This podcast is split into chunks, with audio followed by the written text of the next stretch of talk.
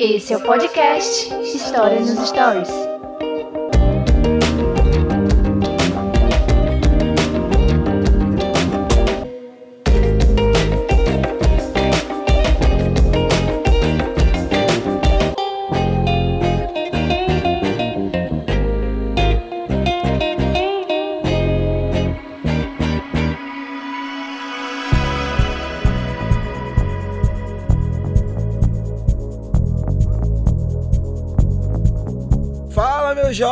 Eu sou o Daniel René e esse é o podcast História nos Stories. E hoje eu tô com um episódio especial, tá? Tô aqui com uma equipe de peso, meu irmão. Aqui hoje é só mestre, só profissional aqui da, das notícias aqui da, do G1, aqui da, do, do Brasil Notícias, do SBT, da Rede TV. Eu tô com os caras das notícias. E o episódio de hoje é especial porque a gente vai fazer um resumo de janeiro. Olha a responsabilidade, olha a bomba que meu amigo Marcelo Mourão, que é o idealizador desse, desse episódio, ele criou aqui pro Bruno e pra mim aqui nesse momento, tá? Então se você clicou aqui, você vai ouvir um resumo de janeiro e é uma proposta de episódios até dezembro, até culminar com o nosso cast especial de retrospectiva, tá bom? Então vamos lá, vou apresentar aqui os convidados desse episódio de hoje. Eu vou chamar ele, o idealizador desse projeto, desse cast, desse episódio maravilhoso, ele, meu caro amigo Marcelo Mourão. Opa, opa, muito obrigado pelo convite, professor Daniel. É, esse projeto, ó, só para relembrar, entender que no mês de dezembro fizemos um podcast especial sobre o resumo do ano de 2020 por completo. Um ano emblemático, um ano que marcou a vida de muita gente. O ano que mudou o mundo, pode, pode se dizer. E, o, como a gente estava comentando, foi tão interessante que resolvemos expandir. A partir de agora, mensalmente, vamos ter um resumo para você que sempre acompanhou História nos Stories, vai poder acompanhar. Para você que está esperando para concurso público, para você que quer se atualizar, para você que está se preparando para um vestibular, seja ele Enem ou não, é bom, é bom e é importante, é pertinente estar sempre atualizado sobre o que está se inteirando, o que está ocorrendo no mundo. Nós queremos assim, né, professor Daniel? E professor, é, a ideia do top 10, os 10 principais temas Brasil e mundo, que vão te orientar para resumir o que é que está ocorrendo no Brasil e no mundo que possa te influenciar. Às vezes você nem sabe o que está acontecendo, é, alguém fez um comentário, você vai poder tirar essas dúvidas ouvindo aqui nos Stories nos Stories mensalmente com o professor Daniel René. Todo início, a gente vai fazer sempre o resumo de um mês. Por exemplo, esse episódio você está ouvindo agora em fevereiro. E é o resumo de janeiro. E assim a gente vai seguindo até dezembro com esses episódios especiais, falando sobre atualidades, falando sobre notícias do Brasil e do mundo, como meu amigo Marcelo explicou bem. E temos aqui o nosso parceiro, ele, que é o dono do maior do maior, cara, do maior curso do Brasil, tá, cara? Ele, meu amigo Bruninho Xavier. Meu amigo Bruno, que já começou a todo vapor aí com o Fusão Cursos aí 2021. Fica aqui meu abraço, Bruno. Seja bem-vindo ao cast de hoje, meu querido. Vamos lá. Boa noite para todos vocês. Mais uma vez aí é uma honra poder participar junto com os mestres, junto com os caras da internet, professor Mourão, professor Daniel aí. Ô, Daniel, você tá com a voz rouca, velho? Aconteceu alguma coisa? Começou o ano, Bruno, as aulas começaram, a gente tá gravando aqui, é tudo é professor proletário, entendeu? Eu queria ser o empresário, dono do Fusão Cursos, né, que eu tenho professores para dar aula, mas o tio Renê aqui já começou as aulas, então já sabe, né? Tá certo. Já começou a pancada já esse ano. Tá certo. E agora, é, é, assim, eu fico muito feliz de participar de um tema desse, porque, pô, pra gente que é professor de história, nada melhor do que retrospectiva, né? Porque a gente, em todas as aulas nossas, nós fazemos retrospectivas do passado, sempre. É, às vezes com séculos de diferença, mas hoje nós vamos fazer uma retrospectiva aí mensal e para trazer esse, esse ano de 2021 que já chegou bombando, hein? Já chegou bombando. Não tão agressivo quanto 2020, mas 2021 promete também ser um ano bem emblemático aí, simbólico para nós. Aí vai ser bacana, cara, porque a gente vai acompanhar mês a mês, então vai ter interessante que no final do ano a gente vai estar, tá, sabe, bem assim, conectado ao que aconteceu ao ano, né? Então, cada episódio aqui a gente vai falando sobre os temas. Vamos apresentar o cardápio para a nossa clientela, para que você possa se servir e ficar à vontade para ouvir o cardápio do dia? No dia não, dia não, do mês. Ô, Mourão. Rapaz, o cardápio é pesado. Eu, eu aconselho não do mostrar mês. o cardápio. Cardápio é pesado. Porque se a galera, senão a galera vaza, já sabe o cardápio, vai embora. Vamos deixar na surpresa, não? Pode ser. Pode Apreciar ser. com moderação. Pode entendeu, ser, Mourão? Então vamos lá, gente. Então, então vamos puxar tema por tema. Você vai entender o seguinte: a gente vai trabalhar 10 temas, tá? O décimo, eu prometo pra você que é especial, especial, mega ultra especial pra cada um dos participantes desse cast, tá bom? Então vamos lá, sem mais. Ah, antes, vou te pedir pra seguir cada um que tá aqui, o Bruno Souto, segue lá o Fusão Cursos, segue também o professor Mourão, que tá ali sempre trabalhando diariamente ali no Instagram dele, levando informação pra você. E segue o Stories dos Stories, ajuda bastante. Compartilhe os Stories dos Stories aí nas suas redes sociais. Manda pro seu amigo que estuda no cursinho, manda pro seu amigo que você faz aí pré-vestibular, porque é muito bacana. E vem é, seguir essa série agora, desde o começo, desde o primeiro episódio até o episódio final lá no finalzinho de 2021, tá bom? Então vamos lá para o primeiro tema dessa noite. Então vamos lá pro cast, por episódio dessa noite. Dessa noite não, pro episódio. Eita, cara, eu tô aqui.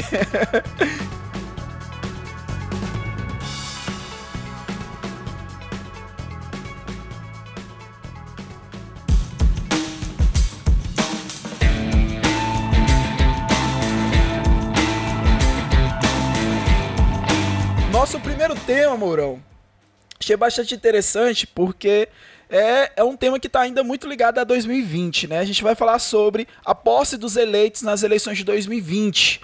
E aqui eu peguei uma manchete do, do portal Agência Brasil, que ele fala lá sobre os prefeitos eleitos tomam posse em 5.472 municípios e 96 ficam pendentes. Né? O TSE impediu a posse de prefeitos sem registros de candidatura. Esses novos prefeitos de 5.472 municípios brasileiros tomaram posse no dia 1 de janeiro, né, com um mandato de quatro anos, após terem sido eleitos com a maioria dos votos válidos nas eleições de novembro. E aí eu lanço aqui para a mesa é, qual o reflexo desses novos candidatos. Mudou muita coisa? Teve alguma mudança nesse cenário desses novos prefeitos? Ou continua a mesma coisa, Mourão? Ou continua a mesma, a mesma ideia de outros anos aí? Bem, olha só, para quem está ouvindo, dados do TSE relatam que 63% dos candidatos que estavam candidatados, é, buscando a reeleição, conseguiram o êxito. Então não houve uma grande renovação. Houve, na verdade, uma manutenção dos candidatos. Eu não sei de onde você está ouvindo esse, esse podcast, Aqui na minha cidade, minha capital de Rondônia, o prefeito que ganhou as eleições de 2020, tomou posse dia 1 de janeiro, foi reeleito, na verdade. E eu presumo que em várias cidades, de acordo com o TSE, 63% dos prefeitos ou candidatos se mantiveram no poder. Então não houve uma renovação. Isso, em parte, culpa da pandemia também, não dá para se negar, é o fato de que não houve tantas, de, é, como eu vou dizer, enfrentamentos dos candidatos. Não houve muito esse, esse apelo populacional. Na verdade, que fique bem claro, mais de 30% do eleitorado brasileiro, em média, não participou dessas eleições. É uma, o maior índice de abstenção desde o processo de redemocratização, desde que o Brasil voltou à mão dos governos civis, a partir de 89. A abstenção foi enorme, enorme. Em parte, concordo que vão pensar que para a pandemia. Mas será que parte também não seria uma certa crítica referente aos candidatos que aí estão? É uma dúvida que pode ser lançada. Você tá cansado já, Mourão. O cara paga 10 reais de multa, cara. O cara paga 10 reais de multa, depois vai lá, paga a multa, não, não sai no domingo de casa. Acho que tem muita gente que tá cansado Sim. também desse sistema eleitoral brasileiro Agora, que, isso aí, que tá esquisito, o né, mais cara? legal é porque a gente, todo ano, todo ano de eleição, a gente volta... Eu, eu quero fazer duas análises aqui que igual aqui na minha cidade também, o, pre, o prefeito ele foi eleito com mais de 71%. Eu, velho, não teve nem não deixou nem cheiro para os outros candidatos, né? E que realmente isso cai muito na questão do embate que não houve, né? É, por, por causa da mídia e tal, não, não houve aquele aquele debate político. E aí eu posso, eu, eu levanto meu primeiro, minha, meu primeira hipótese, a questão do poder da mídia nisso, né? Porque a mídia, hum. ela, ela interfere definitivamente nas eleições, isso to, todos nós sabemos. E, nesse, e, nessas eleições eu acho que ficou bastante claro isso, né? Esse, essa mídia não utilizada ou não acessível para todos por causa da pandemia. O, o, o, prefeito nosso aqui mesmo ele já tem quase 150 anos, então ele falou que não ia participar de debate nenhum. E não foi mesmo. E no que. E o outro. Aqui foi do mesmo jeito. É, cara. e o outro Do mesmo ponto jeito aqui em Teresina. é que a gente sempre se pega das pessoas pensando assim: ah, mas por que, que é obrigatório o voto, né? A gente sempre chega nessa, nessa conversa de, de boteco todo ano de eleição. Não tem que ser obrigatório, tem que ser obrigatório. Se for obrigatório, vai ter mais corrupção, se não for, enfim. E eu acho que as pessoas já estão cansadas dessa obrigatoriedade do voto. Acho que eles não, não percebem o, a conquista que nós tivemos, né, nessa questão do voto, e aproveitou a pandemia e que. Pronto, eu faço uma boa análise. Gostei da análise, professor. Quem está ouvindo esse podcast, fique bem claro. Estamos fazendo análise, conjecturas. Um professor da região sudeste, um da região norte e outro da região nordeste. Percebo que o que estamos comentando de cidades díspares, governadas por prefeitos Muito bom. díspares, é, são análises que estão em consonância, elas têm a mesma, mesma mentalidade, a mesma ideia. Ver algo que sempre comentei em sala de aula e para todos que me, que me acompanham? O processo eleitoral brasileiro transformou o que era direito a dever. Porque quando você tem Medã de Oliveira propondo, defendendo a ideia do voto popular, era para que se conseguisse o direito, a conquista. Só que você virou dever, você é obrigado a votar. E muitas pessoas não gostam, não gostam de participar do processo eleitoral. Então, o Brasil, que é um país democrático, antidemocraticamente determina o voto, a obrigatoriedade, obrigatoriedade do voto. E isso faz com que não sejamos tão democráticos como outras nações. E sempre fizemos, fizemos comparações em sala de aula e nossos comentários nas Interessante também que esse período, né, a posse, ela foi diante de uma circunstância diferente que a época do Covid-19. Então, é, em decorrência de medidas de distanciamento contra a disseminação da Covid-19, a posse de muitos candidatos aqui, ela foi por videoconferência, né? E aí a medida foi autorizada, né? E, e a gente tem um caso aqui que foi emblemático desses prefeitos que assumiram, que é o prefeito de Goiânia, né? O Marguito Vilela, do MDB, que ele estava com Covid, né? Então ele, é, ele foi empossado é, praticamente na UTI. E aí, pouco tempo depois, Uhum. a gente recebeu, infelizmente, a notícia, 13 de janeiro, que ele morreu, né? Em decorrência da, da Veio a Covid-19, veio a falecer. Então, é, é um ano bem complicado se a gente analisar tudo isso, né? E, e tem essas particularidades, né? O prefeito Francisco Raimundo de Moura, lá de Santana do Piauí, do Piauí, Hum, ele ia tomar posse às 13 horas do dia 1 de janeiro, como é via de regra determinada pelas é, regras do TSE. O ex-prefeito ele veio a falecer às 5 horas da manhã na transição do dia 31 de dezembro para o dia 1 Quer dizer, horas antes da posse. ei, rapaz. Ele morreu num acidente de automóvel. Agora, Ih, eu, eu rapaz. assim, eu, eu, eu acho que a questão do acidente não é normalizando, não. Mas o mais absurdo é um vereador que foi eleito e tomou posse de dentro da cadeia. Eu não, eu não me Ai, recordo do nome, mas eu ainda, eu ainda vou lembrar. Mas não é, mas não foi só desse ano. Todo ano de eleição, sempre tem alguém que tomou, tá tomando posse de dentro da cadeia. E ele tá fazendo as reuniões de dentro da cadeia, porque como é, é o home office, Sim. as reuniões virtuais dele, ele tudo dentro da cadeia. Eu acho que isso é mais emblemático, sabe? Do que a questão, ou se é obrigatório a questão do voto ou não, ou se, igual, infelizmente, aí os, alguns que foram é, eleitos e vieram a falecer, mas assim, num Brasil, na atual conjuntura, um político ser eleito de dentro da cadeia, aqui na minha É cidade, tem um, tem um, nas eleições anteriores, nós tivemos um prefeito assim, ele é muito empreendedor. Em algum momento vocês vão ter ouvido falar dele. O nome dele é Rui Muniz. A mulher dele foi até, foi até eleita deputada federal e tal. E na, na época do impeachment, ela ficou conhecida como a- aquela mulher do sim, sim, sim. Não sei se Sim, vocês eu vão lembro, eu lembro, eu lembro. Lembra dela? É daqui da minha cidade. esse cara, esse Rui Muniz, ele ele foi prefeito, ele, ele, ele ganhou a eleição, mas ele não conseguiu ser reeleito. Por quê? Porque ele foi preso é, me- um- meses antes da, da, da eleição. Ele foi preso e tal. Só que ele já tem um currículo que ele foi preso na época que ele roubou o Banco do Brasil. Meu Deus do céu.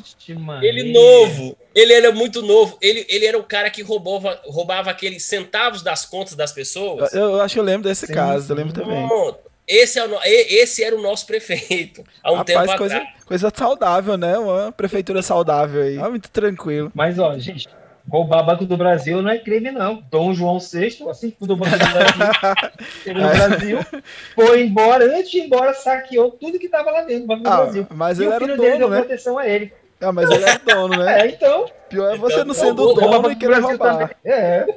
Olha só, nas capitais, nas capitais, o mais jovem a tomar posse foi o João Campos, né? Ah, Que é. Pernambuco, e- né? ele assumiu a prefeitura de Recife. É, é, de Recife, né? Com apenas 27 anos. E o. Quem. Agora eu quero perguntar pra vocês: quem foi o, o prefeito mais velho aqui a assumir aqui no ter Brasil? Das eu, uai. capitais. Ah, das capitais. Ah, das Ah, não sei. capitais. Vamos chutar, não?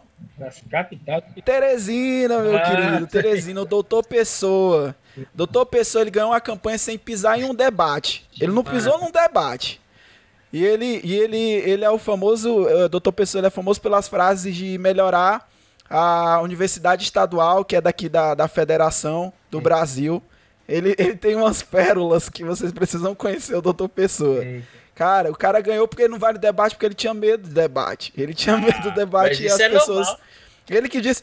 Ele disse na campanha dele que o Maranhão tinha 5 mil pessoas, cara. Ou foi 6 mil pessoas.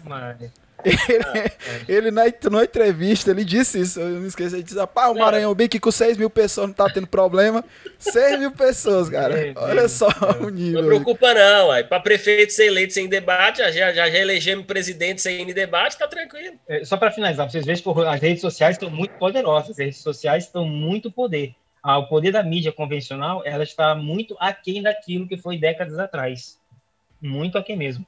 Um candidato a presidente da República em 2018 do Nordeste, eu não vou citar o nome aqui para não fazer propaganda partidária, política partidária, Fala o nome, Ele- rapaz. Morão, fala o nome. Quer que fale? Ciro Gomes. Ciro Gomes Pode. falou no debate da Rede Globo depois do dele. debate presidenciáveis em 2018, é, transmitido ao vivo pelo portal G1, pelo, pelo, pela Globo News. Perguntaram para ele o que, que você achou do debate aqui, ter participado do debate aqui na Rede Globo. Ele falou: se Deus quiser, nunca mais eu piso aqui nessa terra, porque vocês da Rede Globo já perderam muito do poder que vocês tinham. Ele falou isso em rede ao vivo. A mídia convencional, ela está muito aquém daquilo que a gente conhece. Gente, estamos falando hoje, em 2021. É provável que daqui a poucos anos, muitas mídias, como mídia impressa, que você já deve estar ciente disso, está em declínio, estão acabando jornais impressos. A mídia convencional está em transformação. O mundo está se, está se transformando. Pronto, tá bom, não vou falar mais não. Vamos. Só pra deixar o registro, é o vereador da Paraíba, viu? O que foi eleito na cadeia.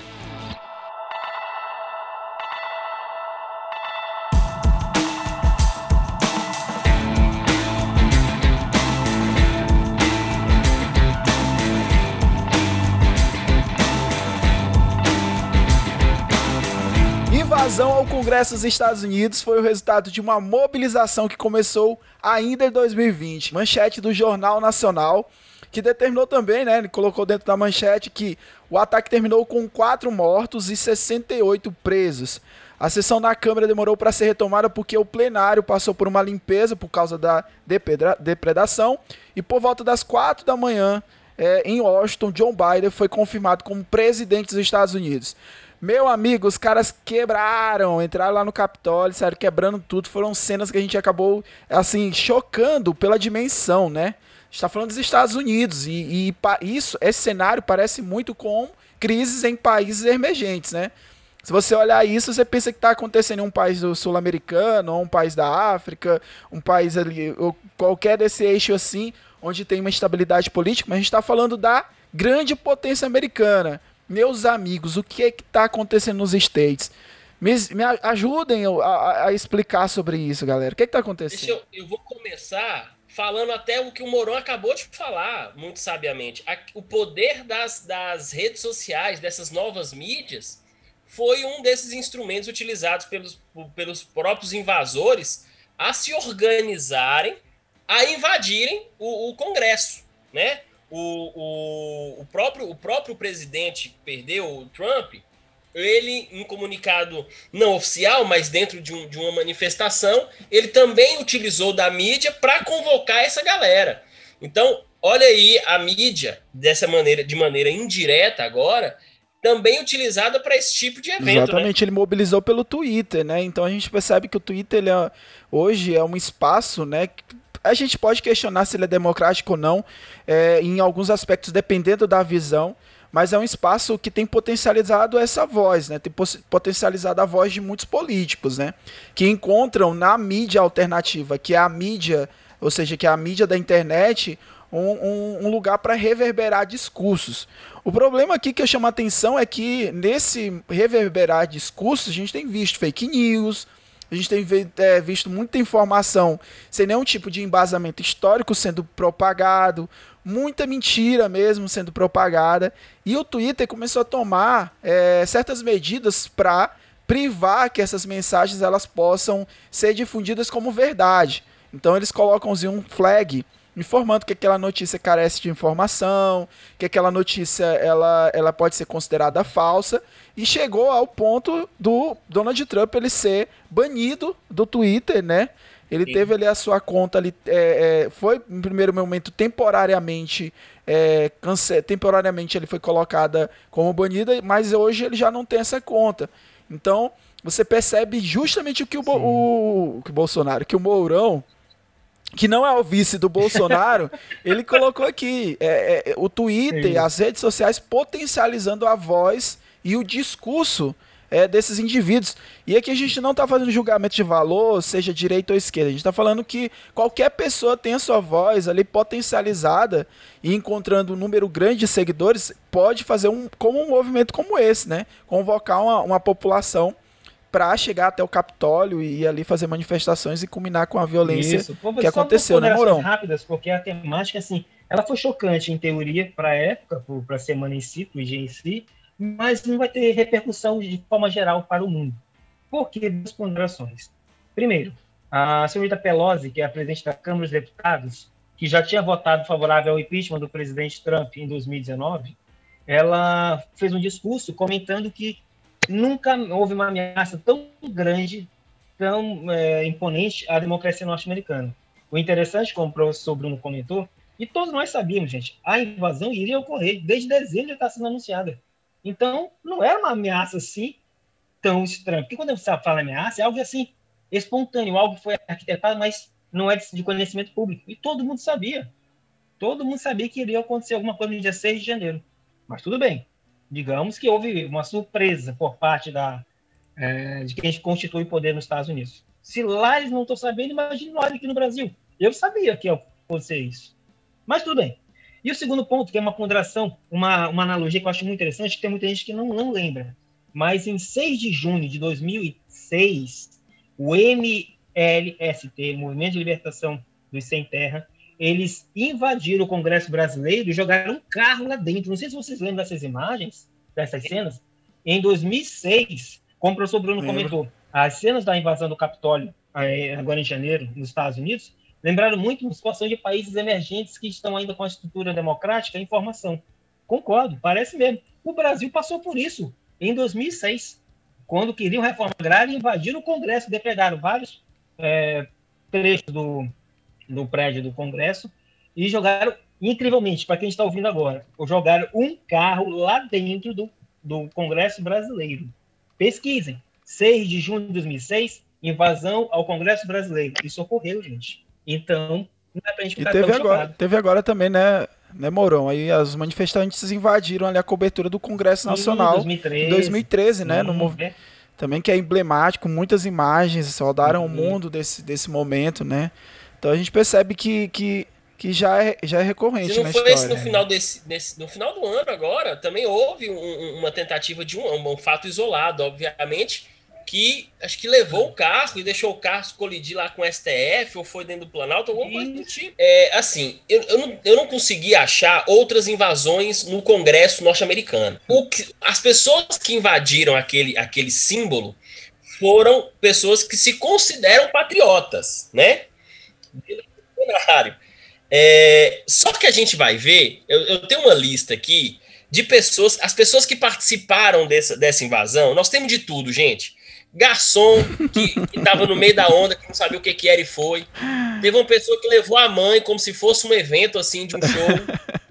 É, velho, tem de tudo.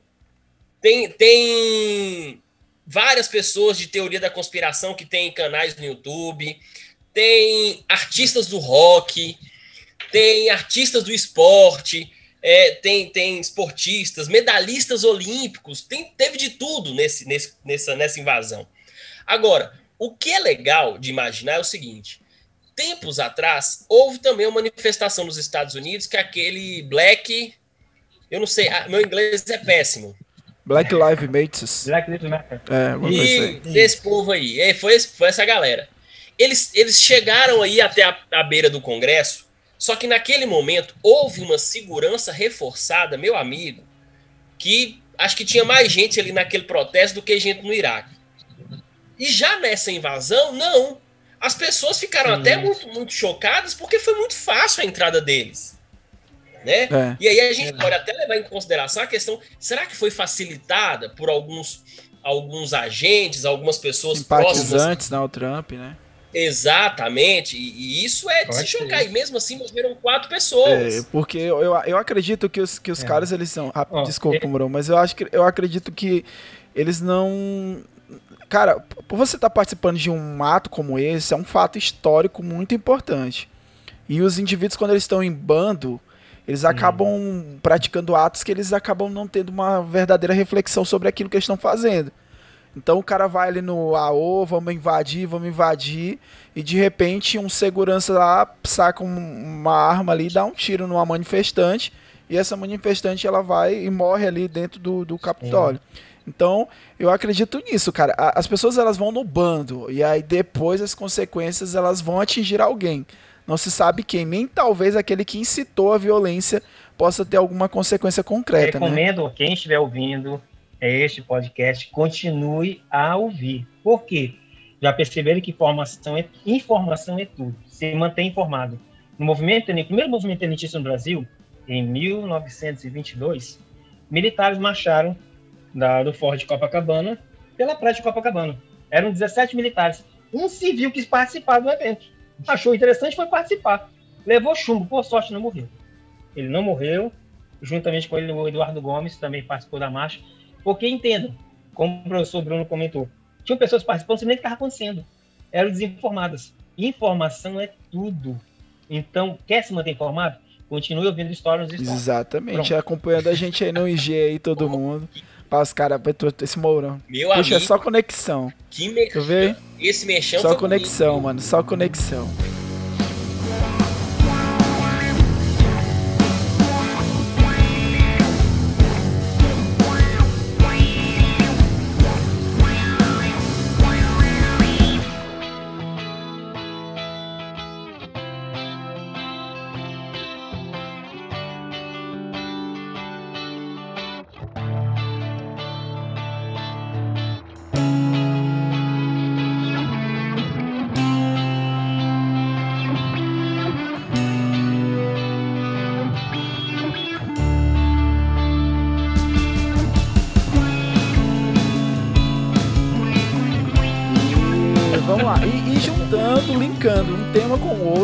Uma outra manchete aqui, que é da BBC News Brasil, que diz assim: a democracia prevaleceu. Essa, essa, essa frase, essa, essa dita palavra aqui foi pelo John Biden, né, ao tomar posse como presidente dos Estados Unidos. Ele disse a democracia prevaleceu, né? E aí ele toma a posse ali como presidente dos Estados Unidos em uma cerimônia com segurança reforçada por causa da invasão do Capitólio no início do mês, né, do mês de janeiro. Biden ele prestou o juramento e fez um discurso emocionado, né? E se você observar todo o, o evento, ele foi um evento onde teve um, participação de cantores ali que são, que são bem importantes ali na, na no cenário pop do, dos Estados Unidos. E, e, e tinha um ar dentro desse evento como se fosse uma retomada, né? Seria como se fosse um momento de dar dois passos para trás para retomar o rumo da posição dos Estados Unidos dentro do cenário internacional. Então, eu queria saber de vocês, cara. É bem estranho, né, cara? É, é, o, o Trump ele não apareceu. Né? O Trump ele, ele, ele confirmou, ele falou que não iria de forma hum. alguma e, e, não foi. Né? O Trump chegou e, e, até o discurso dele de despedida, ele estava todo de, de preto, como se representando, como se ele estivesse vivendo um luto. Então, uma coisa que a gente não pode dizer que o, que o Trump ele, é, ele foge da briga, né? Ele vai até o final. Ele quer ver o circo pegar não, fogo, não. literalmente. Eu acho que para mim ele fugiu da briga feia. Tu acha que ele fugiu da briga feia, claro. cara? Claro! Um cara mimado, um, um, um, mimadão, um nenenzão que não. Ah, perdi, não consegui na porrada, eu vou embora. Eu não quero ver a cara de quem ganhou.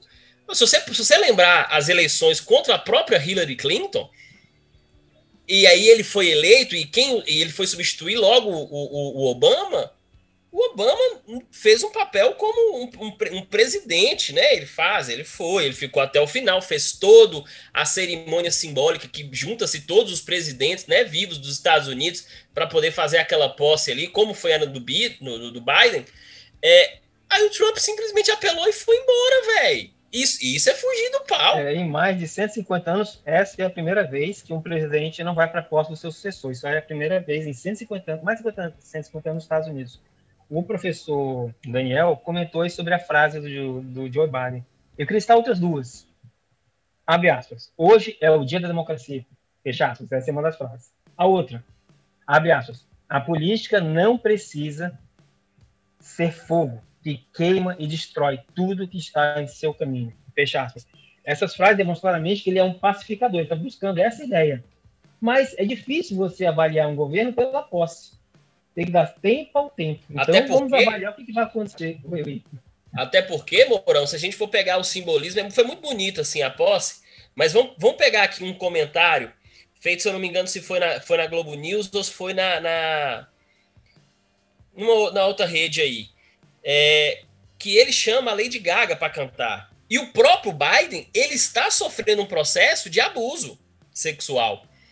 Então veja, ele chama, e assim, obviamente, são análises, a gente nunca vai ter a certeza disso, que o fato de chamar a Lady Gaga é para amenizar essa situação que ele passa. Porque ele está sendo acusado também de assédio. E a Lady Gaga, todo mundo sabe a história dela, ela sempre deixou muito claro que ela foi assediada, que ela foi abusada, blá blá blá blá blá. Então, assim, as questões são todas muito simbólicas. Todas muito simbólicas. Ele vai nomear, por exemplo, vários ministros dele nessa questão de, da, da, de ser transexual, negro. Ele, ele realmente ele vai, ele tá trabalhando assim para limpar tudo que o Trump fez, porque o que Trump fez na maioria deles foi cagada. Isso eu tô falando na questão social e cultural, porque economicamente nem tanto. Tá? É, na, na, questão da economia, o Trump ele até consegue estabilizar certa economia do, do, dos Estados Unidos, mas nessa questão social, racial, cultural, o Biden ele vem sim limpando todas as cagadas do Trump e deixa muito claro no simbolismo é, carregado da própria posse. Então dá para analisar assim por uma Cara, posse. Cara, e olhando aqui algumas notícias sobre isso, só para só pra fechar esse ponto que o, que o Bruno colocou. Ele já tinha, já tinha enfrentado duas acusações antes dessa acusação agora recente na, na candidatura dele, já de, de atitudes inapropriadas, né, tratamento inapropriado a mulheres, né, e isso já era recorrente. Rodou uma época no, no Twitter um, um, um vídeo, né, com algumas cenas de como ele tratava algumas mulheres, né, então, é, é, o vídeo ele é bem perturbador. Se você observar, é muito esquisito uh, o posicionamento dele, como ele toca a, as mulheres. Você percebe que é muito esquisito. É, tem uma intenção ali, uma malícia ele ali tira, naquela. Ele tira as mulheres tudo. Tudo, tudo, tudo, tudo. E aí, cara, ele já, já tem um histórico relacionado a isso, entendeu? Então, meio que ficou numa nuvem isso, né? Eu acho que, que o, o, problema do que pode acontecer no Brasil também em 2022 é esse tipo de coisa, as pessoas fecharem os olhos para temas que, que são importantes para que um candidato ele possa ter é, candidato, cara, a gente está falando esse termo, candidato vem de cândido, né? De limpo, né? Então a gente Sim. parece que fecha os olhos para alguns aspectos de alguns candidatos porque a gente quer tirar o mal. Eu acho que foi o que aconteceu com, com o PT, né? A gente acabou fechando, muitas pessoas, né, fecharam os olhos para o que o Bolsonaro ele acabava agindo ali, né, o seu discurso, porque eles acreditavam estar tá tirando um mal. Então parece que é repondo uma peça, tirando uma peça, repondo outra, isso é bem Bom, complicado, né, poder, né, cara? Acho que finalizar essa temática aqui, e temos muito mais pela frente. É, lembrando, temos uh, gravações é. agora para que você que está acompanhando o podcast, uma vez por mês. Mensalmente vamos estar aqui comentando. As primeiras medidas de Joe Biden demonstra um pouco que ele vai fazer uma, um governo bem liberal. Entre elas, as medidas: retorno ao Acordo Climático de Paris, que o presidente Donald Trump retirou se ele está voltando. Ele a volta à OMS, que ano passado o presidente Donald Trump falou que ia sair da OMS, ele falou que já está retornando. O pacote de 1,9 trilhões de dólares que vai ser investido na economia norte-americana, em parte o combate à Covid. Temos também a paralisação do muro, que é o símbolo da campanha, da promessa de campanha de Donald Trump em 2016. O muro para separar uh, o México dos Estados Unidos, sempre lembrando que o muro existe. O que ele estava fazendo era fortalecendo o muro. E, por último, acho que isso é até um... Gente, entenda, essa é a primeira gravação de 2021. Durante o ano, vamos comentar outras, outras medidas do presidente Joe Biden. Isso aqui é só a primeira transmissão. Não é isso, professor? Para a gente finalizar o tema aí, ó. É, exatamente. Dentro dessa, dessa perspectiva e dessa temática ainda, só para deixar claro que nos últimos 100 anos nos Estados Unidos, apenas 11 não foram reeleitos. Tá? Então, é. há, há mais de 200 anos, apenas 10 líderes perderam suas disputas por um segundo mandato na Casa Branca. Então, a questão da reeleição é, é muita, é muita gente sendo reeleita, hein?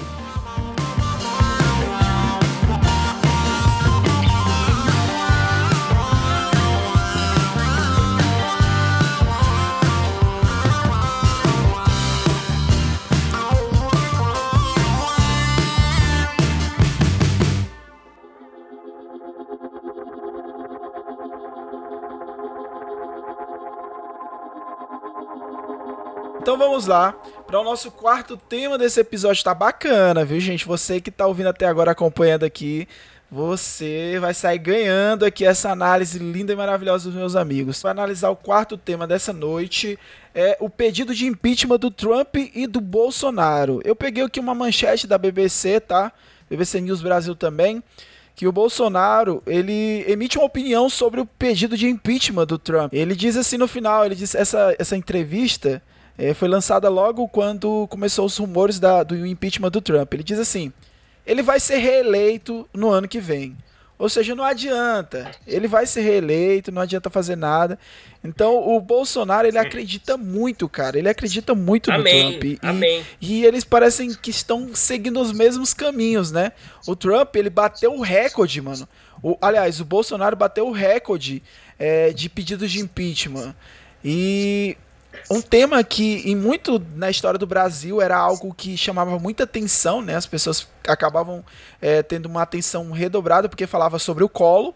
Ele tomou agora a boca de tudo que acontece Não. no Brasil agora nesse período e a gente está começando a falar sobre esse tema. Ô Daniel. Oi, jovem, pode falar. Eu tenho, eu tenho dados aqui, eu tenho alguns dados aqui, aí, aí tem que conferir até para bater.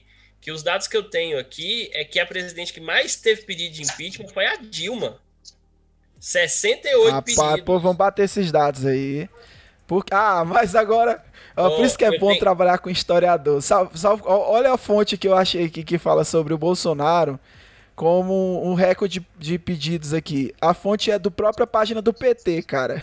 então, eu acho que tem uma contagem de números aí, tá meio equivocada aí, tá meio tendenciosa. Mas eu eu vou, eu tenho os dados aqui, mas eu vou, eu vou conferir com outros momentos aqui. Pera aí, vai, vai falando aí, Mourão. Vou lá que a gente vai. Professor, agora a gente vai consultar aqui. Vamos lá. Vamos lá, gente, só para relembrar, fazer um aporte histórico. Na história do Brasil, alguns presidentes já sofreram, já sofreram processo de impeachment. Ah, vamos lembrar aqui de alguns. Não estou dizendo que eles é, foram mais que o, que o, o Bolsonaro ou a Dilma, mas Getúlio Vargas já foi impeachmentado. Carlos Luz, presidente da Câmara, nos anos 50. Café Filho, que sucedeu justamente ao Getúlio Vargas após o suicídio, oficialmente. Fernando Collor de Mello, acho que é o impeachment mais famoso da história do Brasil, em 1992. E Dilma Rousseff, lógico, alguns anos atrás. Agora, lembrando, Fernando Collor, quem for fazer um adendo e for uma, uma explicação à parte, ele chegou a renunciar. Só que o Antes, Congresso né? não aceitou. Tentativa. Verdade, o Congresso não aceitou a carta de renúncia dele e continuou o processo de votação do impeachment dele. Mas, oficialmente, profissionais da história, Fernando Collor foi impeachment sim. O presidente é, Bolsonaro, Trump já, Bolsonaro, ele tem mais de 60 processos, é verdade. Agora, se é o mais numeroso, eu não sei. Não, um ponto ele chegou... Oi? É, porque eu estou verificando aqui agora o estado de Minas, né? Com uma, uma rede até muito bacana aqui e tal.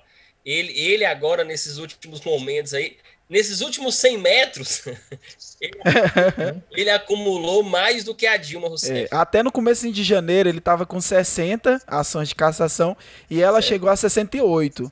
Então e ele, ele, ele Ah, parabéns, Bolsonaro aí. A gente tem que dar parabéns pro cara, ele atingiu não, a meta não dele. Tem não, Daniel. Dilma foi, foi pedido em 68 e foi impeachmentada. O cara já passou ainda não foi? Nada. Tem...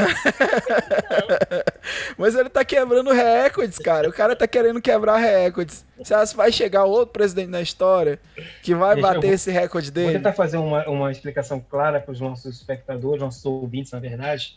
É, o que leva um presidente a ser impeachmentado, seja no Brasil, seja nos Estados Unidos? Porque a temática aqui é impeachment Trump e Bolsonaro. Relembrando, Donald Trump já foi citado recentemente aqui nessa gravação de hoje sobre o Stop 10 de janeiro de 2021, que ele já foi, recebeu o processo de impeachment, hein? Ele já recebeu, em 2019 começou o processo, ah, foi aprovado na Câmara e foi para o Senado norte-americano. Só que no Senado foi derrubado, porque lá, a, o sistema bicameral funciona arduamente e ela é bem dispare. Ou é um grupo, basicamente, é, de congressistas são democratas ou republicanos. Lá é muito forte. E no, no Congresso norte-americano, na Câmara norte-americana, os democratas são maioria. Já no Senado, são os republicanos. Isso é um fato que ocorre nessas últimas gestões Trump e Mas agora é, Biden. O processo em aberto agora, né? Sim, sim, sim. sim. Mas estou só para explicar, vamos fazer um aporte histórico, que em 2019 e 20 ele passou por um processo de cassação. Não foi derrubado e agora fizeram um novo processo contra ele. Agora, o que leva uma pessoa, um candidato, um político a ser impeachmentado? Lembrando, gente, no Brasil, quem pode ser impeachmentado? De acordo com a Constituição Federal Brasileira, um presidente e seu vice, os ministros de Estado, ministro do, os ministros do STF, governadores e prefeitos. Esses são os cargos que podem ser impeachmentados de acordo com a Constituição Federal Brasileira de 88. Isso fica até como um aporte, um suporte histórico, e também legal, porque quem fizer, se preparando para concursos públicos, no que se refere a direito constitucional, isso está lá na Constituição brasileira. Lembrando, no Brasil só podem ser impeachmentados esses cargos que acabei de elencar e que sejam culpabilizados por crimes de responsabilidade. Entre eles, obstrução de justiça, como nos Estados Unidos. Lembrando que nos Estados Unidos está falando do Trump, mas pouco tempo atrás, o presidente Bill Clinton também passou processo de impeachment. Eu falo pouco tempo atrás, porque para nós história, duas décadas é pouco tempo. Mas ele passou por processo de impeachment também. Por assédio moral e obstrução de justiça. Duas votações.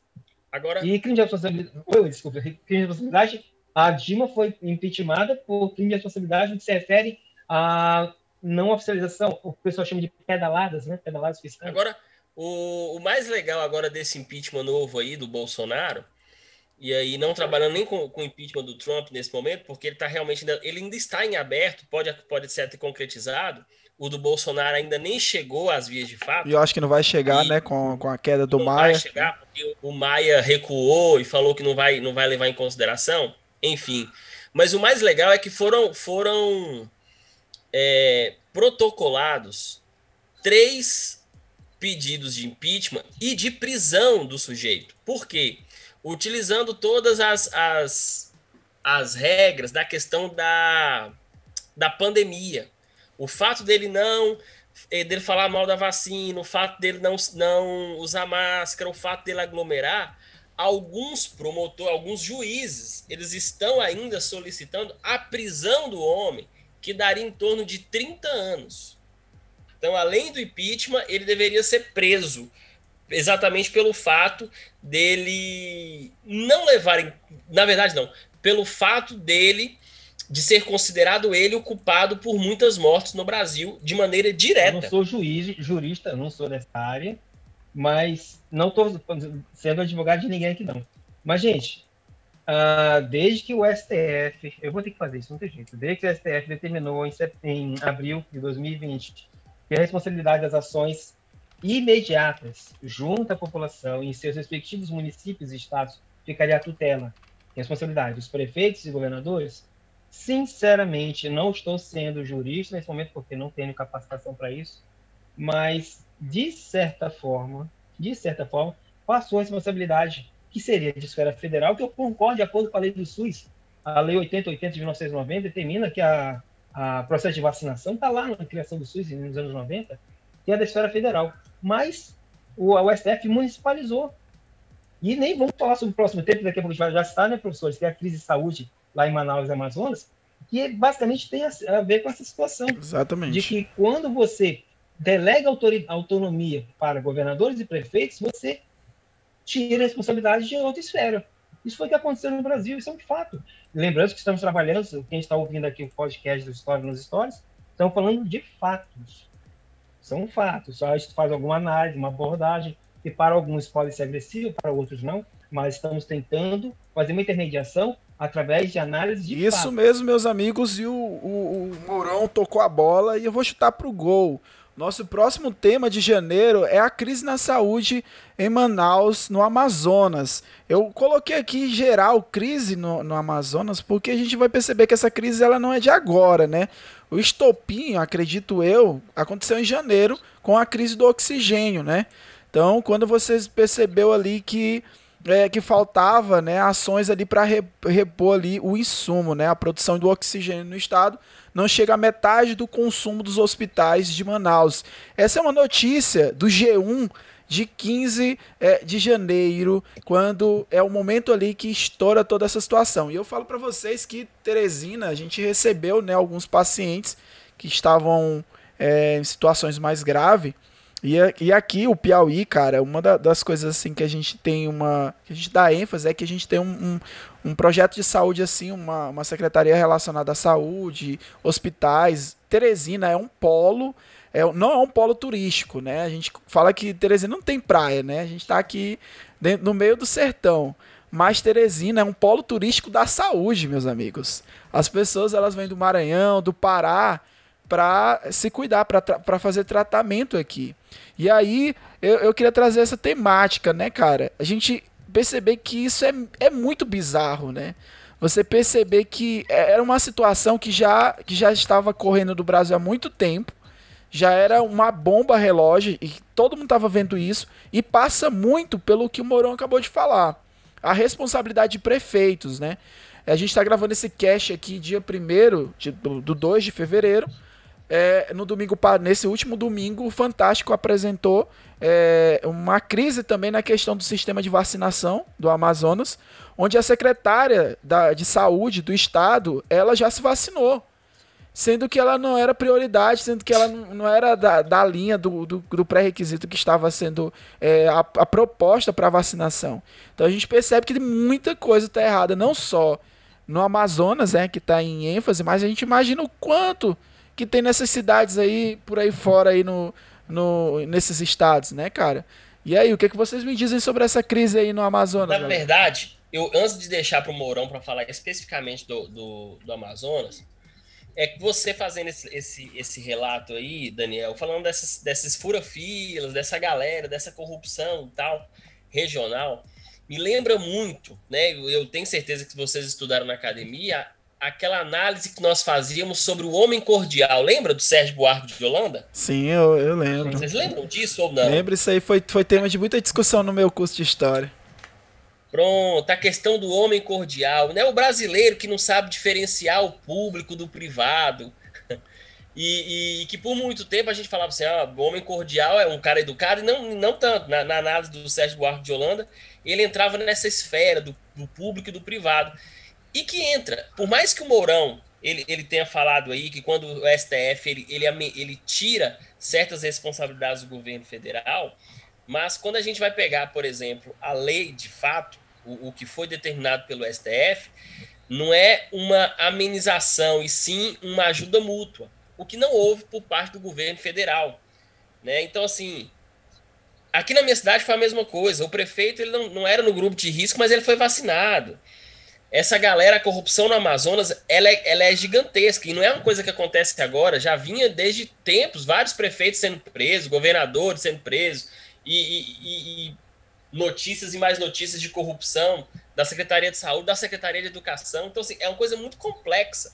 E aí eu já levanto a bola para vocês responderem depois. Até onde, até quando nós vamos aceitar, temos que aceitar, o Brasil tem que aceitar, que a corrupção, ela não mata, sabe? Porque o que a gente tem aqui é que a corrupção não mata, que a corrupção não, não deixa ninguém com fome, que a corrupção. E, e, e, já temos que pensar o contrário. Olha o que a corrupção fez aí quanto aos respiradores. Olha o que a corrupção fez aí em tempos anteriores. No próximo tópico, nós vamos falar do Brumadinho, por exemplo.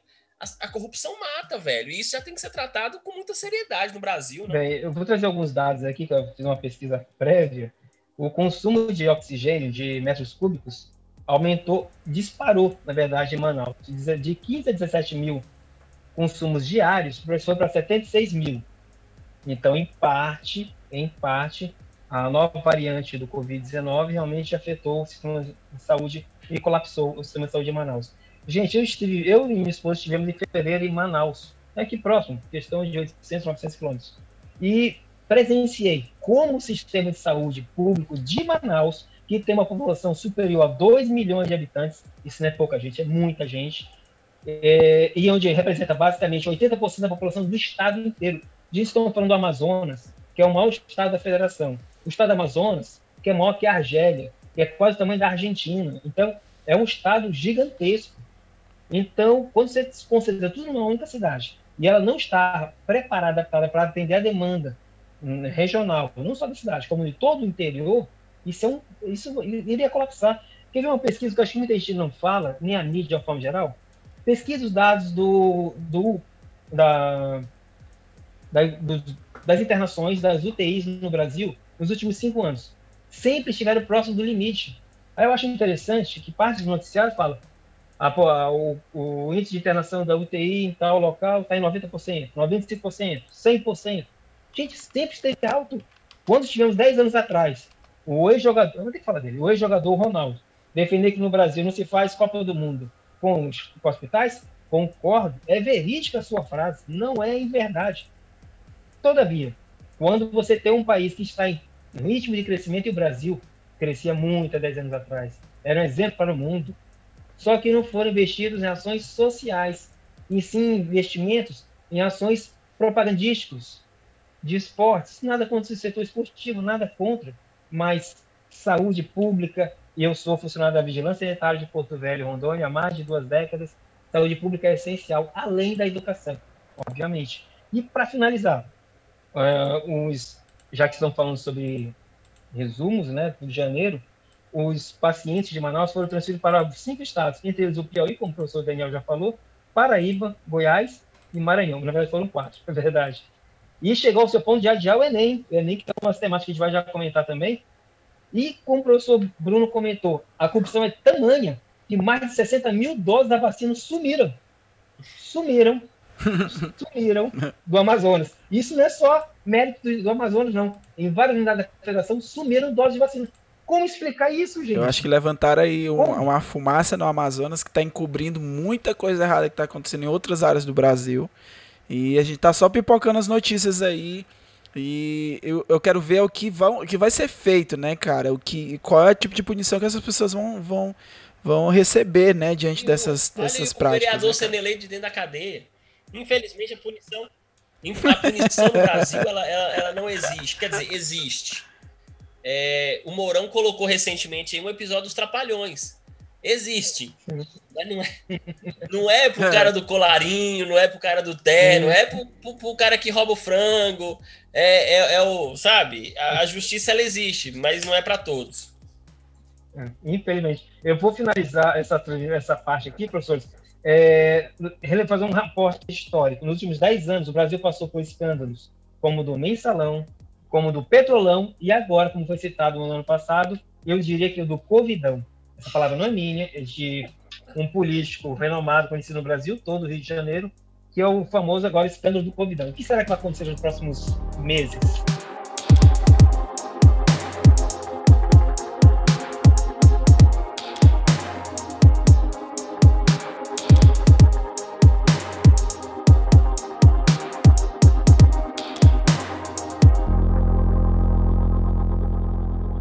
Jovens, jovens, jovens, jovens. Eu, como mediador dessa bancada, né, desses historiadores, né, ansiando, ansiando por história contemporânea e atualidades, eu vou conduzir vocês agora para a economia, tá?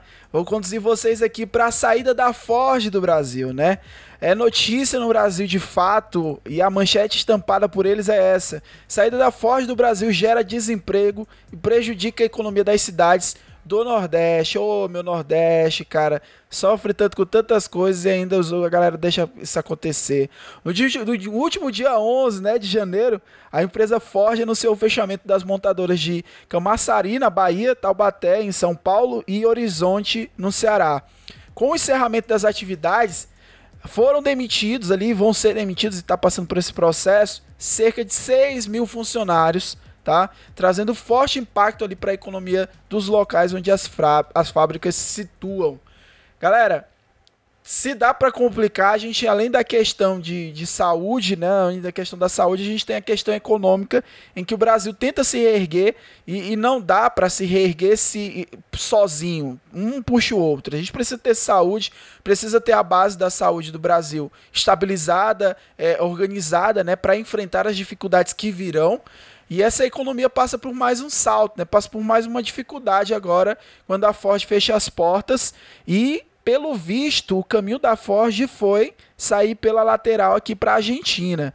E aí, meus amigos, qual o impacto da, do fechamento da Ford no Brasil pode ter em outros empreendimentos, em outras indústrias e outras empresas aqui na, no Brasil com a saída da Ford, jovens? Olha, é, para começar, eu gostaria que quem não assistiu, recomendo assista o filme Ford vs Ferrari, filme 2019, ganhou alguns Oscars. Sim, eu assisti, muito bom, muito bom. Muito bom. Pronto. Quem puder assistir o filme, quem já assistiu vai lembrar disso. Quem não assistiu, assista. Porque tem passagem do filme que demonstram a burocracia dentro da Ford. E esse, esse filme retrata os anos 60. E imagina o que seria a Ford 50 anos depois, 60 anos depois, é o ano que estamos vivendo, basicamente. Gente, lembrando, o mundo está passando por transformações. Foi comentado isso na transmissão. Então, essa reestruturação, a Ford já estava implementando alguma, há alguns anos, basicamente nessa última década. Por exemplo, eles fecharam, já, tinham, já tinham fechado fábricas na Austrália, já tinham saído da Austrália por inteiro, já tinham saído da França. E, além disso, tem os novos rumos que o mundo está passando. Quem, por acaso, já nos pensou, e isso está ocorrendo, gente, o mundo está se transformando tão rápido, que os automóveis de combustão de hidrocarbonetos estão sendo deixados de lado a indústria Ford ela pouco investiu em tecnologia alternativa. Tanto que o professor falou sobre a da Argentina, não sei se da Argentina, estou pensando que a Argentina, está sendo o Brasil, porque os carros daqui eram pequeno porte, eram export, eram carro, eram carros menores. Agora, a Ford ela é renome internacional hoje em dia, em que se refere a grandes automóveis, picapes, carros de grande porte. E, uh, quando falando das transformações que o mundo está passando, querendo ou não, Gente, muitas pessoas não querem mais nem ter automóveis. O que décadas atrás as gerações queriam ter um carro para se sentir livre, hoje em dia a liberdade é você, através do seu smartphone, solicitar, solicitar um carro, te pegar e deixar outro local. Liberdade para escolher o que você quiser. E é muito, economicamente falando, muito viável em grandes cidades você não ter mais carros. Ou ter um, pelo menos, porque hoje em dia com o transporte intermodal, onde você pode interagir e, através da tecnologia, economizar. Porque imagina, o que é ter um carro? Além de ter autonomia, concordo. É você ter despesas fixas, como TVA, combustíveis que não param de aumentar, combustível, é. é, gastos de manutenção.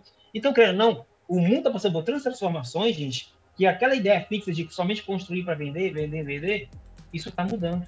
Muitas pessoas, e quem está esse podcast, vivem em grandes cidades, sabe disso. Não compensa muitas vezes ter um segundo automóvel. Um já basta. O outro você pode buscar alternativas que são muito viáveis hoje em dia no país. Ter um já é complicado, né, agora, né, cara? Já é muito é, gasto. Agora, agora só, só um comentário, que na verdade são dois. Nisso aí que o Mourão falou, eu, o padrinho do meu filho, por exemplo, ele trabalha numa grande multinacional em São Paulo e ele não tem carro, já tem cinco anos, ele tem patinete. Olha ele. É, ele em São Paulo de patinete. Quando você precisa de carro, ele aluga e fica muito mais em conta para ele, ou então pede o, os alternativos e tal. Agora, o, ponto que a gente tem que levantar, talvez nesse momento, e aí deixando claro aqui, viu, pessoal, que essa crise econômica não, não foi Bolsonaro que criou, não, viu, gente? É, apesar de ele ter ajudado de certa maneira, por ele ser um presidente da República, mas desde 2014 que o Brasil já sofre com algumas baixas é, em grandes multinacionais, em grandes não, né? Em multinacionais no Brasil, que aqui estavam e que desde 2014, por causa daquela crise da Europa, já tem, já tinham pensado e já elaborado planos de sair do Brasil. E muitas saíram. Outras venderam suas partes para outras empresas, mas muitas multinacionais saíram do Brasil. Então não é só a Ford, não é uma coisa pontual, tá? Infelizmente. Agora, o que precisa ser repensado é por que, que eles foram para a Argentina e não continuaram no Brasil, sendo que o Brasil ele é dentro da América do Sul o maior, o maior país territorial e de, de população, né? Então, assim, por que, que foram para lá e não ficaram aqui? O que, que leva a Argentina hoje a apresentar certas tecnologias que o Brasil não ofereceu? Ou quais as vantagens, até mesmo política econômica, que o Brasil não tem? Eu estou falando, por exemplo, de uma cidade, Montes Claros, aqui do norte de Minas, ela é a capital do norte de Minas. É, nós já tentamos separação, tá? Essa região nossa aqui já tentou separação quase umas 36 vezes ao longo da história. E Montes Claros, hoje, ela possui grandes multinacionais.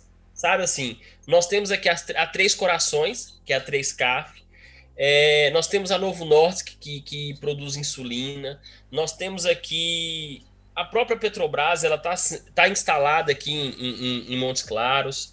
que mais? Ah, meu Deus do céu, nós temos várias. A fábrica de cimento, a Vale, tá, a Avan. A Avan tá chegando para cá agora. Mas, o que é interessante é que quando nós tivemos esse. O, Montes Claros, galera, só para só caracterizar, ele é o terceiro ele é o terceiro maior entroncamento do país, tá? Montes Claros. Maior entroncamento que é onde nós temos nessa essa esse, esse translado de caminhões o tempo todo e tal de produto, papapá. Liga-se Montes Claros até o Nordeste, o Norte e tal. E aqui, eu lembro que o prefeito ele, ele teve que abrir mão de muitos impostos para ter essas empresas aqui. Exatamente, é sabe? é isso mesmo.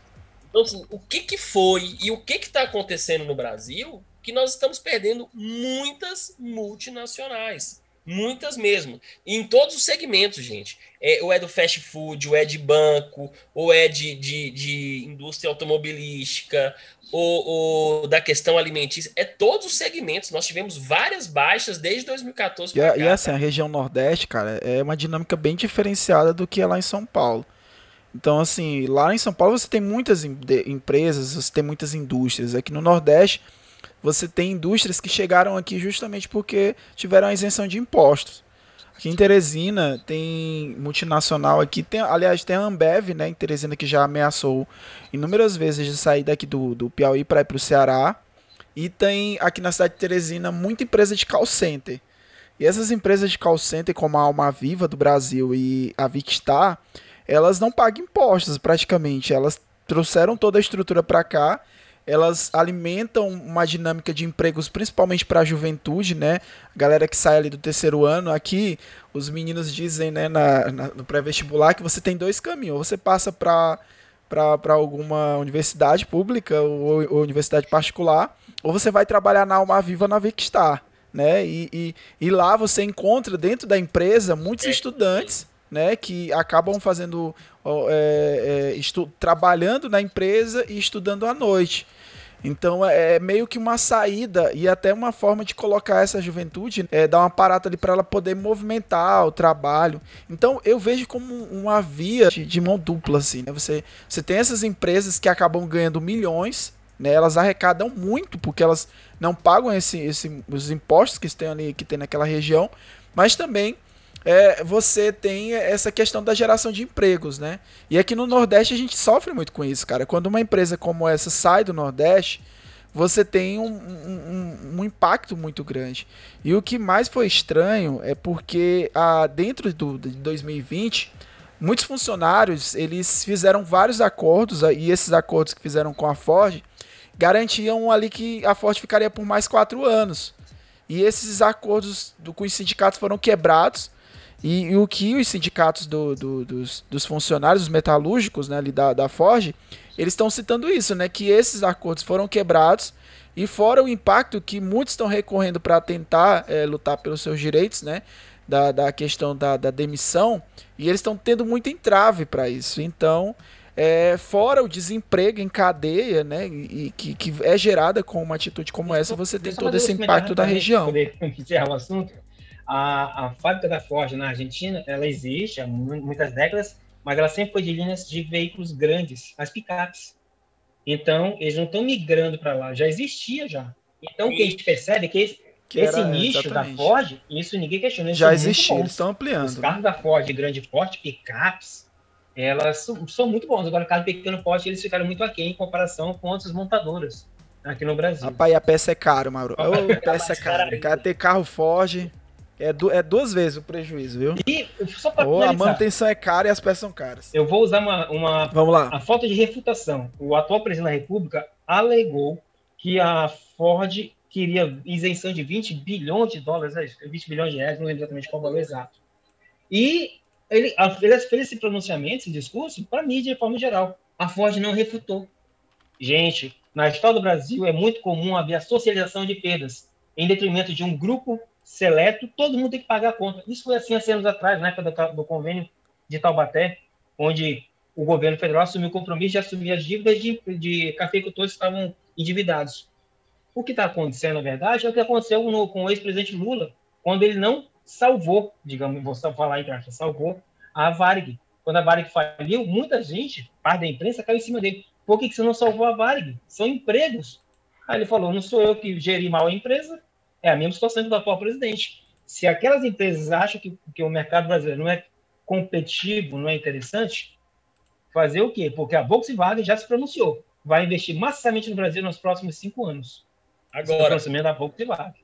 É, mas aí, só para fechar, porque é bom o debate, né? É, é ótimo. Agora, perdoar a dívida de igreja, perdoar a dívida desses fazendeiros todos. aí eles sabem. Eita, né? Bruno. Ah, é, é, o bom que o pau que tem que dar de Chico tem que dar de Francisco. Mas aí é a conveniência, Bruno. É quem colocou ele lá. E aí, quem colocou ele lá cobra, né? É o mesmo que coloca, é o mesmo que derruba. É. Vídeo história do Brasil, quando a gente tá falando sobre os fazendeiros, sobre os cafeicultores, sobre Getúlio Vargas com os militares que colocaram ele lá e depois derrubaram ele. Então, é, né? Só o Jânio Quadros que foi esperto e saiu antes e pulou fora. né? O Jânio pensou assim: pô, vou pular e volto aqui nos braços do povo, mas deu muito certo. Meus amigos, caminhando, caminhando aqui para nosso próximo tema. A gente vai falar sobre as provas do Enem. Cara, é só, aqui é só simplicidade, mano. Aqui é só, só tema que não tem problemática nenhuma, mano. Provas do Enem, essas provas do Enem, a gente vai, a gente vai aqui caminhar um pouco pro primeiro dia, né? onde a gente trabalhou ali, a prova do Enem veio com temas de desigualdade de gênero, é, escravização de chineses e acontecimentos históricos como a Revolução Francesa. E o que chamou muita atenção, meus amigos, eu sei que a gente vai falar um pouco sobre a sistemática da prova, como aconteceu a prova, mas eu quero, eu quero logo trazer esse tema aqui relacionado aos, aos conceitos, o que foi aplicado na prova, foi curiosamente caiu muito tema de história antiga, e é uma coisa que eu chamei a atenção dos meus alunos, que a, a prova, a seleção das questões, elas acontecem tecnicamente é para ser randômica. Então eles escolhem essas, essas questões de forma randômica.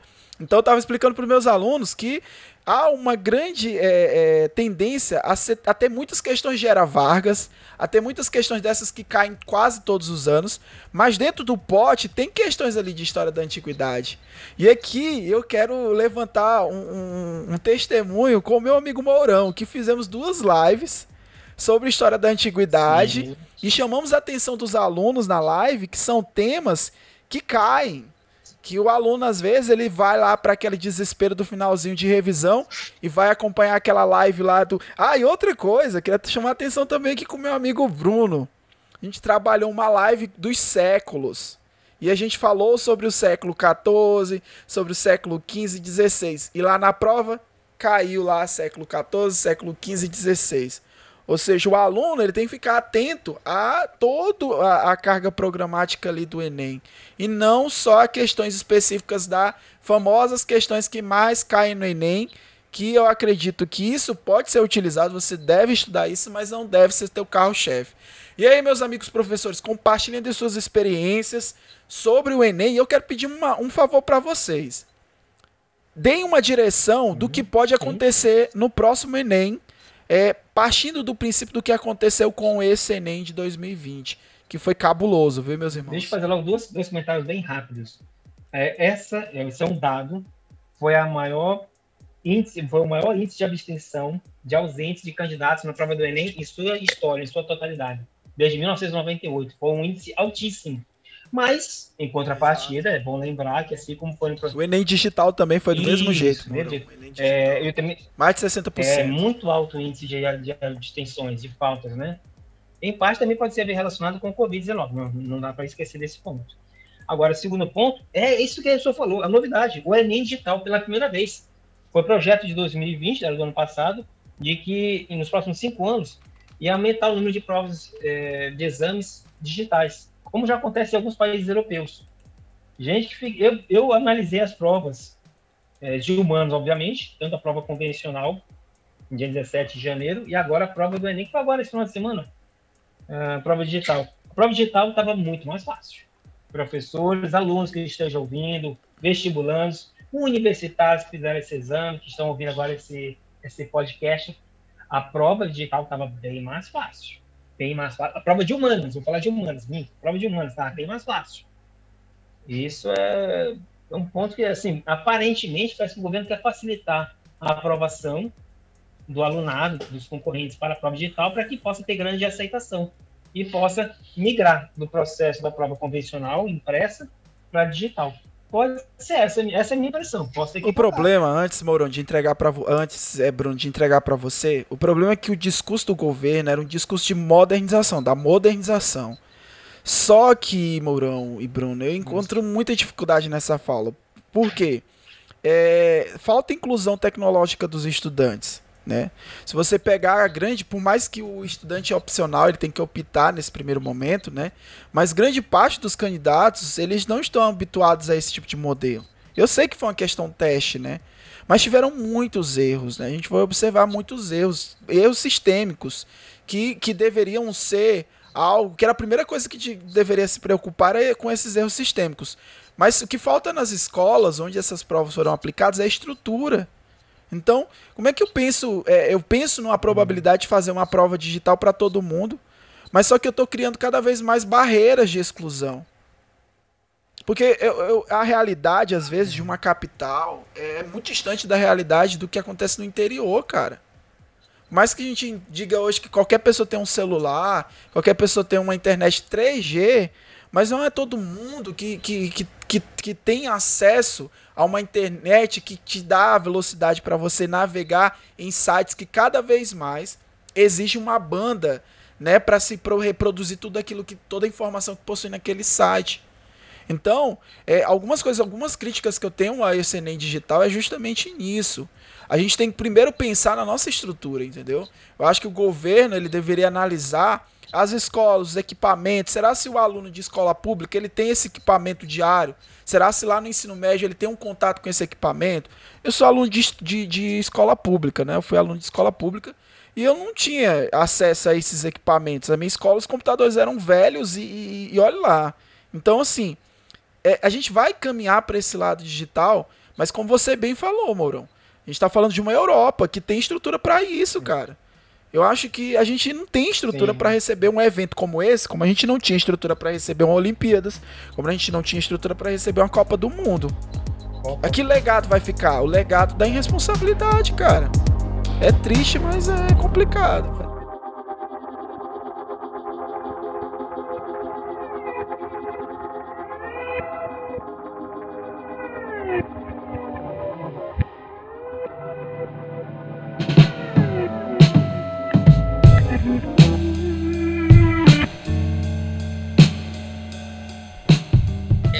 Ponto muito bacana que a gente pode trabalhar é o seguinte: assim, no Brasil, a gente sempre trabalhou com o mínimo, né? A gente sempre sobreviveu com o mínimo. E a política brasileira, ela é uma política do mínimo, tá?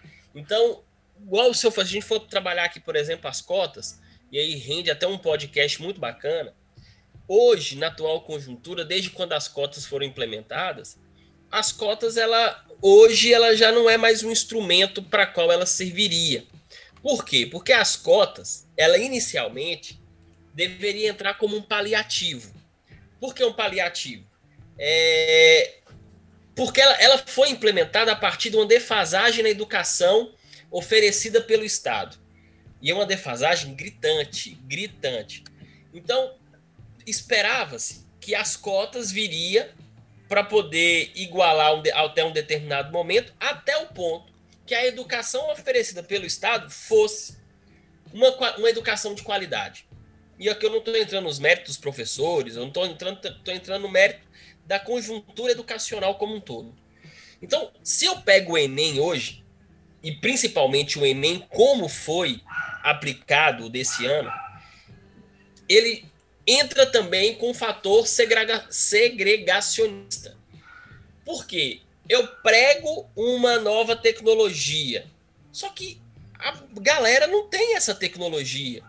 Os meninos de escola pública não tiveram aula. Os meninos de escola pública, ah, mas aula é AD. Elas, eles não tiveram, muitos não tinham como acessar essa tecnologia.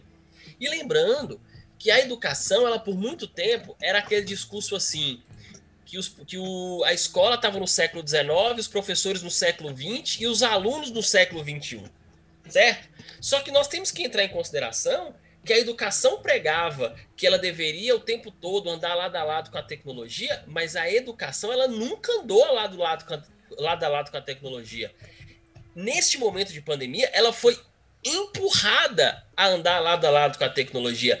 Ela foi obrigada. Os professores tiveram que descer goela abaixo a questão de ser youtuber, de ser, de fazer podcast, de fazer teatro, de preparar uma webcam, de, de ter um estúdio em casa, coisas que os professores não foram formados para isso. Aí você imagina os alunos, que a educação já era uma prisão. Aí você imagina os alunos tendo uma educação dentro de casa. Muitos não tinham internet, muitos não tinham é, a, acesso a, a essas tecnologias. Então, ou seja, o Enem desse ano, para mim, foi uma grande piada é, é, mais uma vez o governo, o, a política, o Estado, bater na cara nossa e falar assim: olha, toma isso aí, que é o que vocês têm, é o mínimo, e se quiser bem, se não quiser, daqui a pouco tem futebol aí, você se diverte. Acabou. No final, tem a final da Libertadores. Da Libertadores. Então, assim, é, o Enem foi uma prova assim. Foi uma piada. Você pega aí, foi, o Almorão acabou de falar. Foi da, o primeiro dia foi, até então, era o maior número de desistência.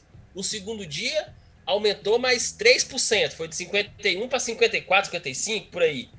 Esse digital foi para 68% de, de, de pessoas que não foram. e os que foram encontraram um sistema fora do ar. Ai, meu Deus, tô rindo para não chorar. Encontrar lá uma escola que não tinha condições de, de ofertar nada. E aí as questões do Brasil que não teve na, na, na, na prova física foi tudo parar no digital. Aí o que, que eu penso? O que, que eu penso? E falaram os professores que a prova digital foi muito mais fácil do que a prova física. Então veja o que vai acontecer. No ano que vem, as escolas particulares, vendo a facilidade do menino passar no Enem na prova digital, vai induzir o menino de escola particular, os meninos ricos, de classe média alta, a tentar digital, porque lá era mais fácil e lá o menino vai poder passar e a escola vai poder contar como número de aprovação. Vai acontecer essa migração. E os meninos que estão os meninos carentes que não têm condição, vai ter não que tem se condição para digital. A prova física e não vai ter condição porque é muito pesado a concorrência. É isso mesmo que vai acontecer. Ele não, não precisa ter, ele não precisa ter bola de cristal e, ser médium para para entender que vai acontecer não, isso não, moro. Essa é a ideia, cara. Por isso que eu tô te falando, é, é, é, justamente essa ideia de segregação, né? De cada vez mais você aumentar essa esse abismo, né, tecnológico. E é só para entender para os nossos espectadores, nossos seguidores, quando a gente põe aí provas do Enem como temática importante do do janeiro de 2021, não é para avaliar o número de candidatos que fizeram a prova, não é para corrigir a prova, não é isso, não é, não é esse o objetivo. É compreender o que deve ser a prova do Enem nos próximos anos. E a vertente que o professor Bruno levantou aí é, é a mesma que eu, que eu ratifico. Concordo em número, gênero e grau. Se é que eu posso fazer isso ainda, para depois dizer que eu estou sendo homofóbico ou outra coisa. Concordo nesses três pontos que o senhor falou. Concordo. É o que deve acontecer vão migrar completamente para a plataforma digital, sendo que não há um aporte digital para o alunado brasileiro de uma forma geral. Infelizmente. Isso é um fato. Então vamos pro próximo tópico, meus jovens. Estamos chegando aqui no top, no, no tópico de número 8, né? Então vamos lá. Anvisa aprova o uso emergencial das vacinas Coronavac e AstraZeneca no Brasil. A Anvisa, Agência Nacional de Vigilância Sanitária, Morão, cheque os olhos dele brilha.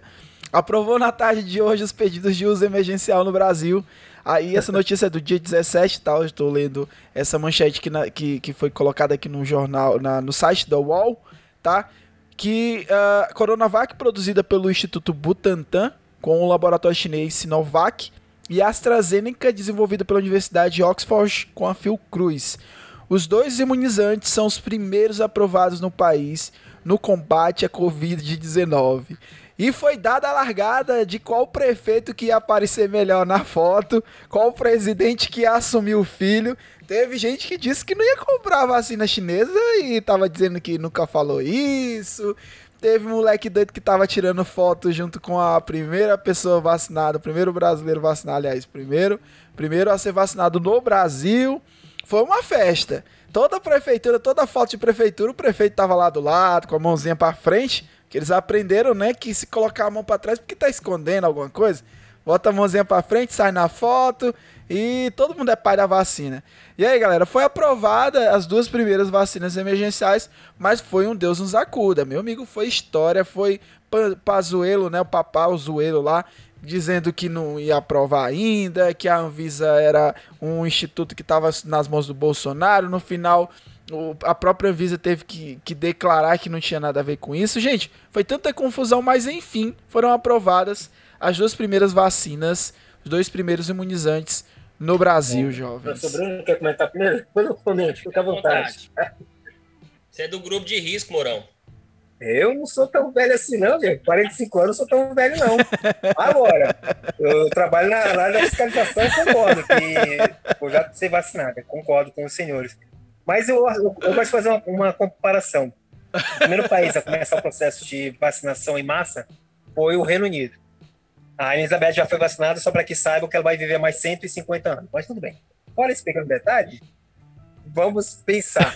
Começou na Inglaterra no, no ano passado, em dezembro, e eles estão, assim como a Alemanha e outros países europeus, estão ainda estão em processo de lockdown. Então, a vacinação é importante? É óbvio que é, mas ela não é a cura, que se fique bem claro.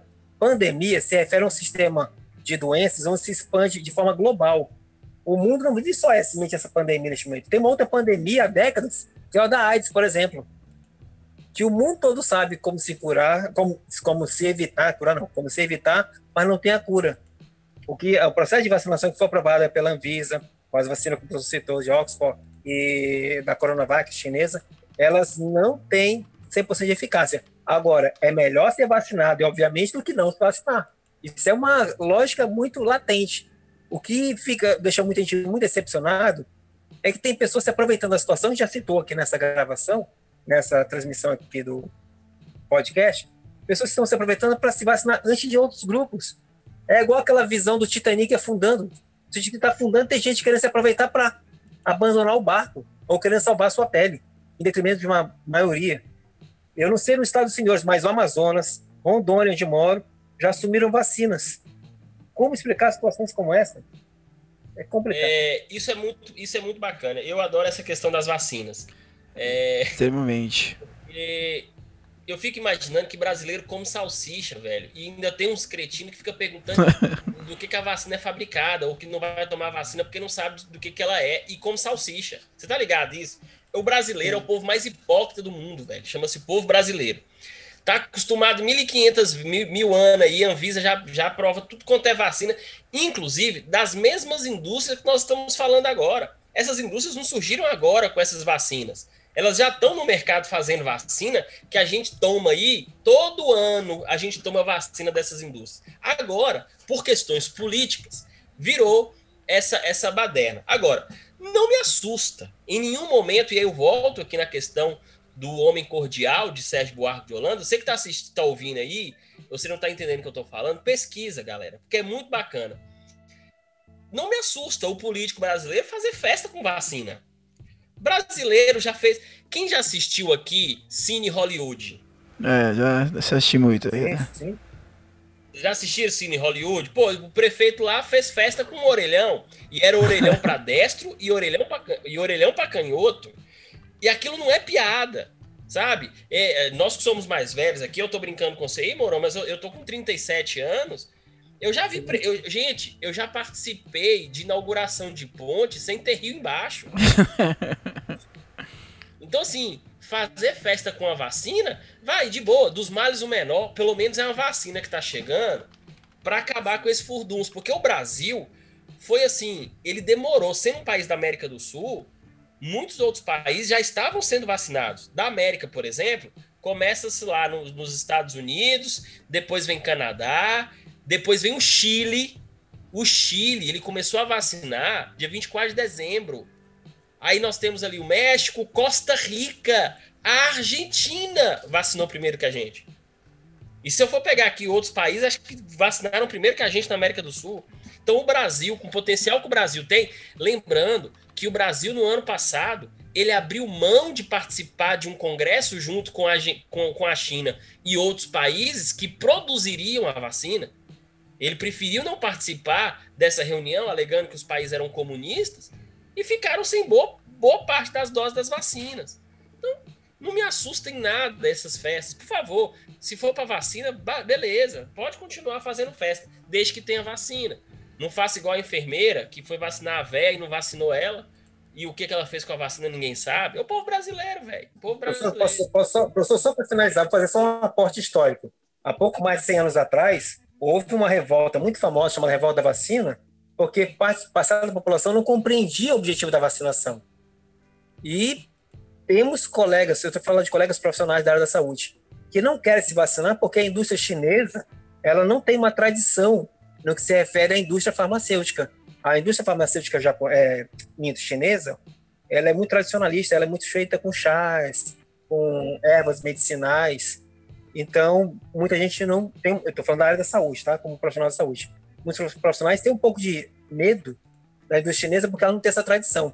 Já a indústria norte-americana, inglesa, já é mais tradicional, já é mais renomada. Tá? Só para explicar por que, em parte, existe essa certa revelia, certa reação de aversão a essa, essa vacina, o coronavírus. Então, jovens, você que está aqui até agora, que lindo, maravilhoso, compartilhando esse momento conosco, chegamos ao tema de número 9, tá? Aguarda aí que o tema número 10 vai ser é especial, especial para você, tá? Principalmente pro Mourão, ele tá muito feliz com esse tema. E também para o meu amigo Bruno, que a dor de cotovelo não deixa, meu Deus. Então vamos lá. Vai dar vamos pau lá, na internet bem na Dois anos da tragédia de Brumadinho, tá?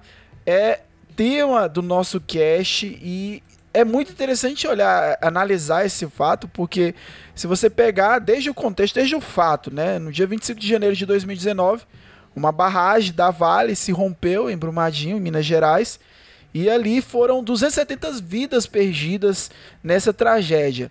As buscas do Corpo de Bombeiro ali pelas 11 vítimas é, que, que estavam desaparecidas seguiam ali há muito tempo. Ao longo de dois anos foram mais de 6 mil horas de trabalho com quase 4 mil militares. E você tem todo um impacto né, da, da, do que aconteceu da tragédia e isso, a, a, a, tragédia, o fato em si, ele desenrolou e ele desencadeou é, esse impacto durante esses dois anos, né? É, a expulsão indireta de muitos moradores da região, muitos moradores tiveram que deixar a, a região e os moradores eles denunciam também é, que essa expulsão, né, indireta pela empresa né, que compra esses imóveis, mas não faz nada com as casas, que ficam ali abandonadas. E você também tem uma questão também da identidade, da história, né, o apego ao local, da região. É, isso é, é, é forte, é uma temática que, que, que é bem delicada. Né, você, você analisar isso, muitas pessoas têm que abandonar, que abandonam o seu local. Outro impacto é a falta de água né, da região. Você tem todo um sistema é, hídrico né, contaminado, todo um sistema hídrico que sofre com o impacto da tragédia. Né? O, principal, o, o, o rio ele fica praticamente é impróprio para consumo e para agricultura. Então eu estou citando aqui dois impactos da tragédia, mas a gente pode trabalhar com muitos contextos, desde a, a população é, não ter renda né, depois dessa situação e o que é mais é, é grave é a contaminação, né? A, polu a poluição da natureza, né? A morte de muitos animais, Uh, a morte, é, a, gente, a gente vê que desde o começo a tragédia, ela carrega, infelizmente, essa dor é, da morte, né? Essa dor da morte provocada por descaso, provocada por um crime ambiental, mais que um crime ambiental, um crime à humanidade, né? Quando a gente percebe isso, meus amigos. Bruno, você como mineiro, eu vou deixar você começar essa parte, porque realmente é, você é vizinho da, da tragédia. É, apesar de, é, é, apesar de ser do mesmo estado, mas assim, foi uma coisa muito chocante para nós. Mais uma vez, foi chocante e tal, mas também não foi de assustar. Por quê? Eu vou pegar aqui um dado de hoje Pô, tem o quê? Tem dois anos Brumadinho, não é isso? isso? Dois anos de Brumadinho e nós temos lá mais de 50 barragens ainda de alto risco. Tá uma bomba relógio, ou seja, de nada fizeram. Nós temos aí. É, é, cadê? Deixa eu falar aqui para vocês. Até agora não foi apresentado nenhum projeto da, da, da, da causadora do, do do incidente, não foi apresentado nenhum projeto. As pessoas ficaram malucas aqui. Tem uma reportagem, tem um artigo aqui do El País, por exemplo, que fala que a população agora ela tá eufórica e ao mesmo tempo ela tá maníaca. Por quê? Porque as pessoas que eh, não, não, não circulava mais dinheiro naquele processo e por causa desses auxílios, as pessoas assim foi um tapa na cara das vítimas, das famílias que perderam.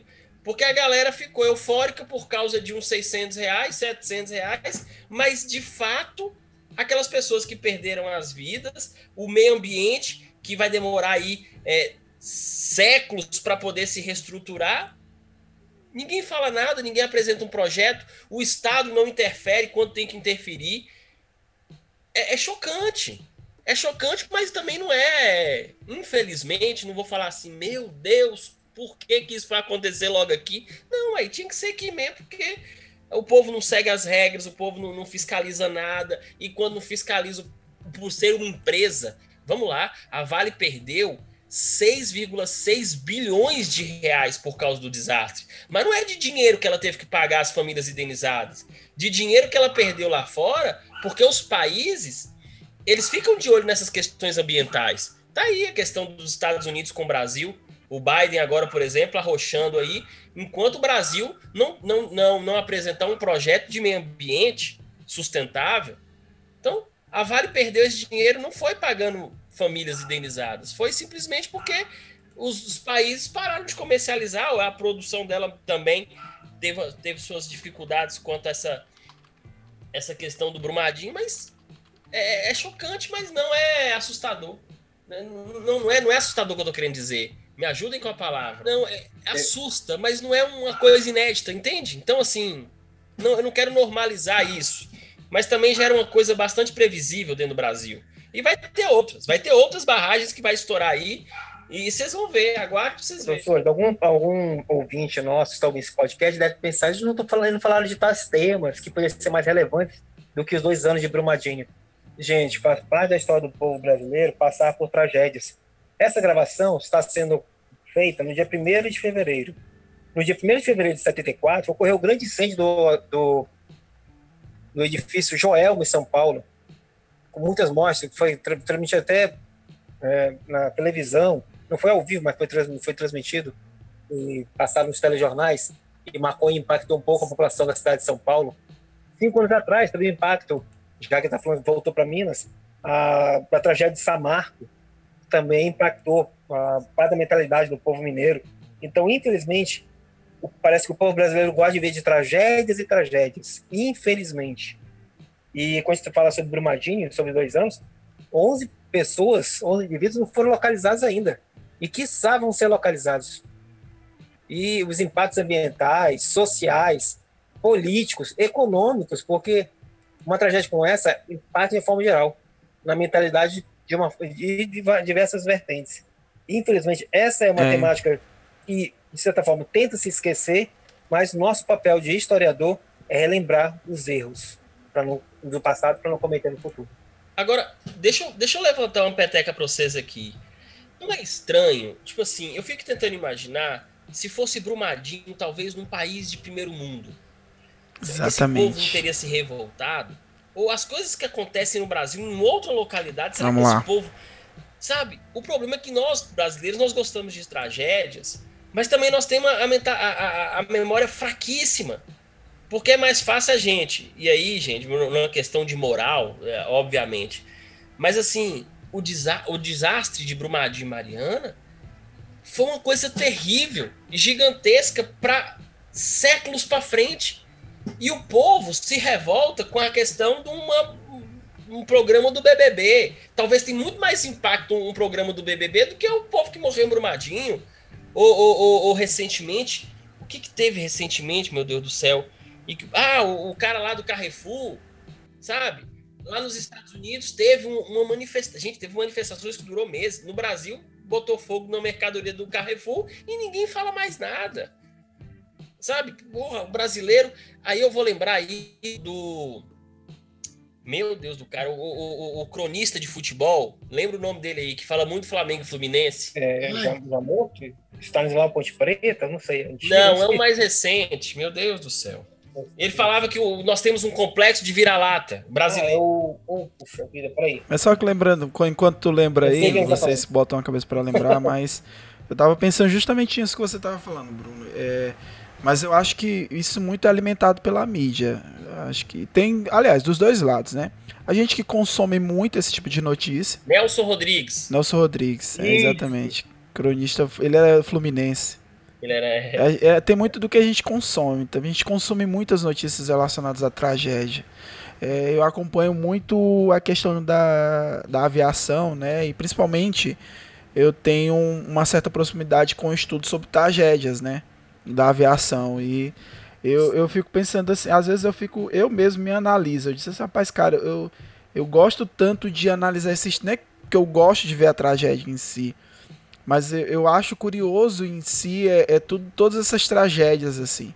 E, e eu passei a entender é, a- muito sobre a vida, sobre o que aconteceu nessas tragédias, né? Porque você percebe que o ser humano ele vai deixando falhas e ele vai acreditando que essas falhas elas não podem provocar uma tragédia, um acidente. Entendeu? E, e a gente percebe que é muito do, do próprio ser humano achar que, ah, tá bom, não vai acontecer nada. Ah, vai que vai dar certo. É o que acontece muito em acidente de carro nas rodovias, né? O cara diz assim, eu acho que dá, né? E aí muitas vezes não deu, né? Não dá. Então, eu, eu vejo também, Bruno, que a gente consome muito esse tipo de tragédia. E a mídia, sabendo disso, ela vende muito. Então, é, eu fico pensando assim, até que ponto que o lado humanitário, o lado da empatia está envolvido dentro dessas notícias. Talvez é porque vende muito essa manchete. Por que, que se fala muito e se hipervaloriza tragédias com queda de aviões, né? A gente pode ver que é o, é o transporte mais seguro do, do, do mundo. Mas quando tem uma tragédia com avião, é potencializado ao máximo. A gente está falando sobre a Covid-19 que, que, que, que, que já somou muitas vidas. E uma tragédia de avião, a gente tem chega a 200 a, a, a das tragédias que levou muitas vidas, ceifaram muitas vidas numa tragédia. Mas a repercussão que tem numa tragédia de avião é enorme. A mídia ela bate aquilo ali durante muito tempo, porque se vende muito essa notícia. Então, Bruno, eu, eu você falando isso, eu comecei a pensar, cara, será que ponto que a gente tem a parcela de culpa por consumir essas notícias e a mídia por vender sabendo que a gente consome, né, cara? Meu Palmeiras, meu Verdão, é da Libertadores. É último tema, você que ficou até agora aqui no nosso podcast, você que está ouvindo parcelado, né? Tem a galera que ouve podcast de forma parcelada. Chegamos ao tema de número 10. E agora eu vou pedir ao editor desse podcast, que sou eu mesmo, o editor desse podcast, subir o hino a mais alturas. Não, mas eu quero colocar aquela música antes. Cala a boca secado, o Palmeiras ganhou. Dia 30 de janeiro de 2021, um dia marcado na história. Palmeiras venceu o Santos por 1 a 0 no Maracanã. Maracanã esse que é um estádio público, tá? E aí o Palmeiras conquistou seu segundo título da Libertadores. E aí, cara, o Palmeiras com essa campanha da Libertadores é uma campanha recorde. Uma das melhores campanhas de um campeão da Libertadores. E aí, meus amigos, eu quero agora comentar, eu quero agora debater com vocês esse título. Qual a importância para o futebol brasileiro? A gente já percebe que é uma importância grandiosa para o mundo. O Palmeiras mais uma vez conquistará a América. E eu quero lançar agora para os meus amigos Mourão, Santista, Sim. e o meu amigo Bruno, o eterno dor de cotovelo, aquele que disse que a final é feia, por quê? Ah, Não era o time dele. E ele viu o Palmeiras ser campeão no estádio público do Rio de Janeiro, que é o Maracanã, que é usado como provisoriamente o estádio do Flamengo, sendo que o Flamengo não Nós tem estádio. Meus amigos, eu Só só vou vou lançar. Eu só vou. Eu só vou lançar e eu quero agora o comentário da bancada sobre esse título Ô, do Ô, Palmeiras. Mourão, se você me permitir, eu quero falar primeiro, já que eu não participei dessa final. e aí você chora as suas pitangas aí pro final, pode Tá ser? bom, tá bom. Você vai ter. Ai, meu É, Deus. Deixa- quero deixar bastante claro que vocês alugaram o nosso estádio, tá? O Flamengo, junto com o Fluminense. Nosso O Flamengo e estádio. o Fluminense é detentor dos direitos do Maracanã até o ano que vem. Então vocês teriam que pagar aluguel para Ah. nós, mas não pagaram. Detetora dos direitos. Mas não é. E vocês, né, palmeirenses aí, lembrando que não tem nem copinha nem mundial. Mas isso é É. irrelevante porque a base ganhou foi a Libertadores, a nossa base. Ah, velho, eu vou falar com você. Eu. eu... Vocês estão tirando o trono, né, do Flamengo. O Flamengo foi o último campeão da Libertadores e que, que foi uma final muito mais empolgante, mais bonita. Mas assim, é, mais um português, né? Mais um português que foi campeão da Libertadores, seguido aí, seguindo os passos de Jorge Jesus. Eu não tenho muito o que dizer mesmo, não. Só parabenizar o Palmeiras e dizer que eu não sei se o Bayern vai ser tão bonzinho quanto foi o Liverpool pra cima do Flamengo, não, viu? É, E aí, eu vou fazer uma análise do jogo, mas vou dizer que foi? o jogo realmente não foi empolgante. Tanto faz de um público, da galera do outro público. Não foi um jogo assim vistoso. Não foi. Mas foi o, o jogo do mais competente, do vitorioso mais competente. E do, da melhor campanha. O Palmeiras teve a melhor campanha nesse, nessa Libertadores. Uma Libertadores estranha, porque uma final de não tem torcida, não tem estádio cheio, é tão estranho. Você vê a final de 2019 no Peru, a final, entre o Flamengo e o. River. É o River, isso. Não sei se esqueci do River. Foi uma final muito bonita, porque torcida, cara, não, motivo qualquer, qualquer prática desportiva. Não tem como. Você não vai dizer que é emocionante assistir uma partida de tênis, de tênis de mesa. Não dá. Tênis de mesa sem torcida. Agora, futebol, quando tem torcida, é empolgante. Eu Agora, tem que dar, o- tem que dar os méritos pro Palmeiras. É, O Palmeiras mereceu ganhar. mereceu. Eu, eu Mereceu, assim. Não tem como se negar. Marcelo, eu digo, primeiro eu tenho algumas considerações sobre a final ser feia e eu acho que toda final de jogo único, a probabilidade de ser uma final truncada é muito grande. É, o tetracampeonato brasileiro em 94 foi uma final truncada, 0 a 0 foi para os pênaltis. É, o próprio jogo do Flamengo no, ano no, no outro ano a- a- se decidiu no finalzinho, entendeu? Então eu acho Foi, que foi. eu, eu acredito que os dois técnicos eles foram muito moderados, eles estavam com medo de, de, de arriscar demais e tomar um gol ali nos primeiros minutos. É, e o, o, o jogo se decidiu num lance onde eu vi, onde eu acredito que o- eu acredito que o lance do Cuca no finalzinho do jogo, é, quando ele foi expulso, Sim. aquilo desconcentrou um pouco o Santos, porque os dois times eles estavam mostrando que estavam extremamente concentrados. Se você observa, os Sim. jogadores eles estavam ali, cada um exercendo a sua função. E aí, no momento de desconcentração, o Rony ele mete aquela bola que é praticamente. é, não sei explicar de onde ele tirou tanta habilidade naquele momento. E temos um, um herói improvável, né? E o time já. O Palmeiras Não vai pro Mundial, hein? não vai pro Mundial. Que maldade, hein, velho? E assim, Sim. é tudo por Sim. causa do regulamento da FIFA que é, tem um limite ali de, de época de inscrição e o cara não vai pro Mundial, velho. Mas ele vai com a delegação, mas não vai jogar, né? E aí é, é- é impactante. Mas é, pro Palmeiras, eu digo pra vocês como palmeirense, cara, essa história de Mundial, eu, eu é só pra meme e as outras torcidas. Porque pro palmeirense, a gente. A nossa obsessão sempre foi a Libertadores. E vocês acham que é papinho pra gente não cair na pilha, mas não, cara. Porque a gente tem consciência de que se o Palmeiras não ganhar agora, quem ganhar a próxima Libertadores se for um brasileiro, ninguém ganha mais. Porque a, a Libertadores agora vai para um, um processo que é de 4 em 4 anos, onde vai ter oito europeus participando. Então a probabilidade de um time brasileiro ganhar o um Mundial. Eu, eu sou palmeirense, mas eu reconheço que o último campeão mundial que, que possível foi o Corinthians. O Palmeiras ele tem uma, só, uma chance agora, como próximo time campeão da Libertadores Sul-Americana, ele tem uma chance. E eu acredito que é as últimas chances que um sul-americano ele tem de ganhar um título mundial é, agora para aqui para frente. Então, eu, eu, eu, vejo como Palmeiras, eu como palmeirense, eu vejo a probabilidade que a valorização vai ser em relação à Libertadores daqui para frente. Porque o Mundial vai ser algo inalcançável para quase todo time sul-americano.